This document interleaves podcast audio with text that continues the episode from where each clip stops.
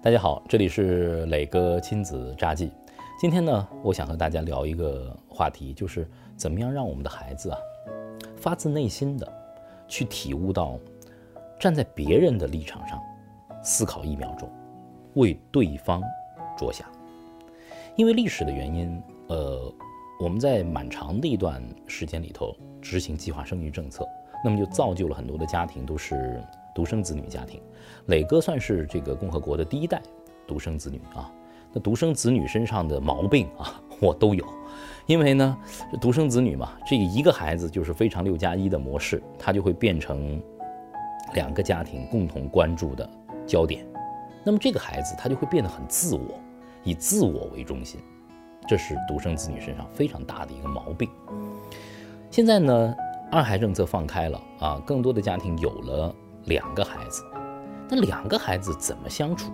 他们怎么去分享？能不能为对方着想？这也是一个很多家庭头上巨大的问号。就像我的这样的家庭，就是双胞胎的家庭，他们完全一样大，同时出生，也存在这样的问题呀。朗月从小，他们就知道哦，爸爸妈妈的爱和时间是需要公平的分配的，不是天然属于任何一个人的。一个好吃的东西是需要分享的，一本好书是需要共同看的，一个好的动画片是要商量着来看的，什么事情都不能独占。但是那些争斗啊，在我们的家庭可是真没少。比方说，最经常发生的一个场景就是对于心爱玩具的争夺，他们都特别喜欢我们家里的一只小棕熊，叫土宝啊。哦呦，他们是视若珍宝，两个人经常为之为这只小熊。打架，而且真打，那真打呀！有的时候还有血光之灾。我和我太太呢，嗯，比较信奉这个自然法则啊，物竞天择，强者生存。于是呢，他们有争斗的时候呢，我们不太介入，在旁边冷眼旁观。我们希望打出一个强者来。后来真的打出来了，啊，就是朗朗经常赢，他就成为那个强者。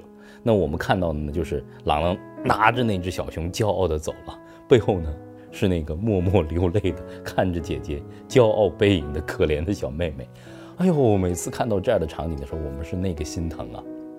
但是呢，他也提醒我，这会有问题的，因为经常赢的那个人，他会变得越来越骄纵，他认为好东西都是我的，因为我能赢。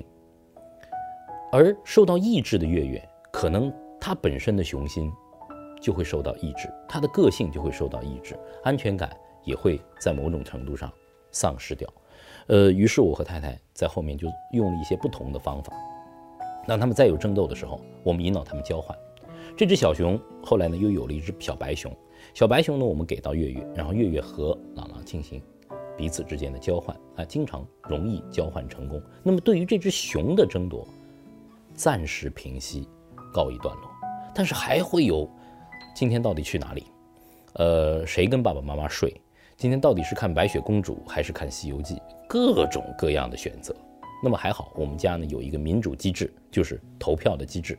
我和妈妈的一票，在很多时候会成为呃月月强有力的支撑。当然，朗朗也会在投票当中有获胜的时间。但是我觉得啊，这些都没有养成朗月心里头真正从发自内心的为对方。为姐妹去着想的这样的一个内在的心理机制，这是我很着急的一件事情。但是呢，有的时候孩子的成长真的是需要时间和契机的。没成想，这个契机居然是一双袜子就完成了。那天很有意思，呃，在家里很平常一天，朗朗穿四五岁的女孩嘛，都爱漂亮，穿袜子的时候发现自己的袜子上破了一个洞，哎呦，那叫一个难受啊！怎么说都拒绝穿上袜子。后来我跟她妈妈。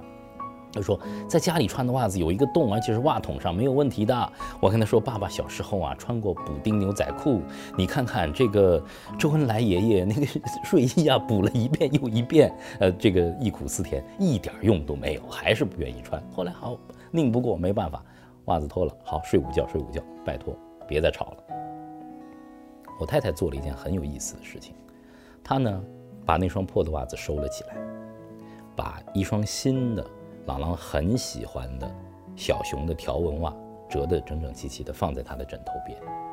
神奇的事情发生了，当朗朗醒过来，看到这双他最喜欢的袜子的时候，那叫一个高兴啊！那双袜子就变成了他这一天当中最大的一个彩蛋，以光速穿上，然后呢冲了出来，啪给他妈妈一个紧紧的拥抱。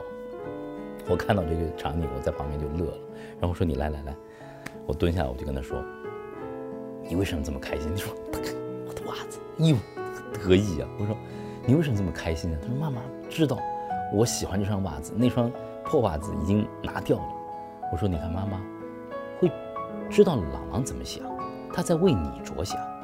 那平时的时候，你会为妈妈着想吗？有的时候是不是太任性了？你会为爸爸着想吗？你有的时候会吵到爸爸。”你会为你的妹妹着想吗？有的时候在抢小熊的时候，你是不是太不为妹妹着想了呀？他若有所思，但是呢，五秒钟之后该干嘛干嘛去了。我以为这件事就过去了。后来有一天，又有些不舒服，在家里休息，朗朗和妈妈呢就出去逛街了。在回来的路上，朗朗说：“妈妈，能不能给妹妹买一瓶果汁啊？她不舒服，我相信她会喜欢的。”啊，那天我和我太太都非常非常的开心。有了这瓶果汁之后，晚上月月到厨房去拿花生糖。每天他们有这么一个额度，吃一颗糖。他说：“妈妈，我要两颗。”他拿着两颗糖到处找姐姐，姐姐，姐姐，他要把这颗花生糖分享给姐姐。当我们看到这一幕的时候，其实内心涌起的是一种无比的温暖和欣慰。因为这两个孩子，我们不能陪他们一辈子，他们才是相伴一生的最好的朋友和伙伴。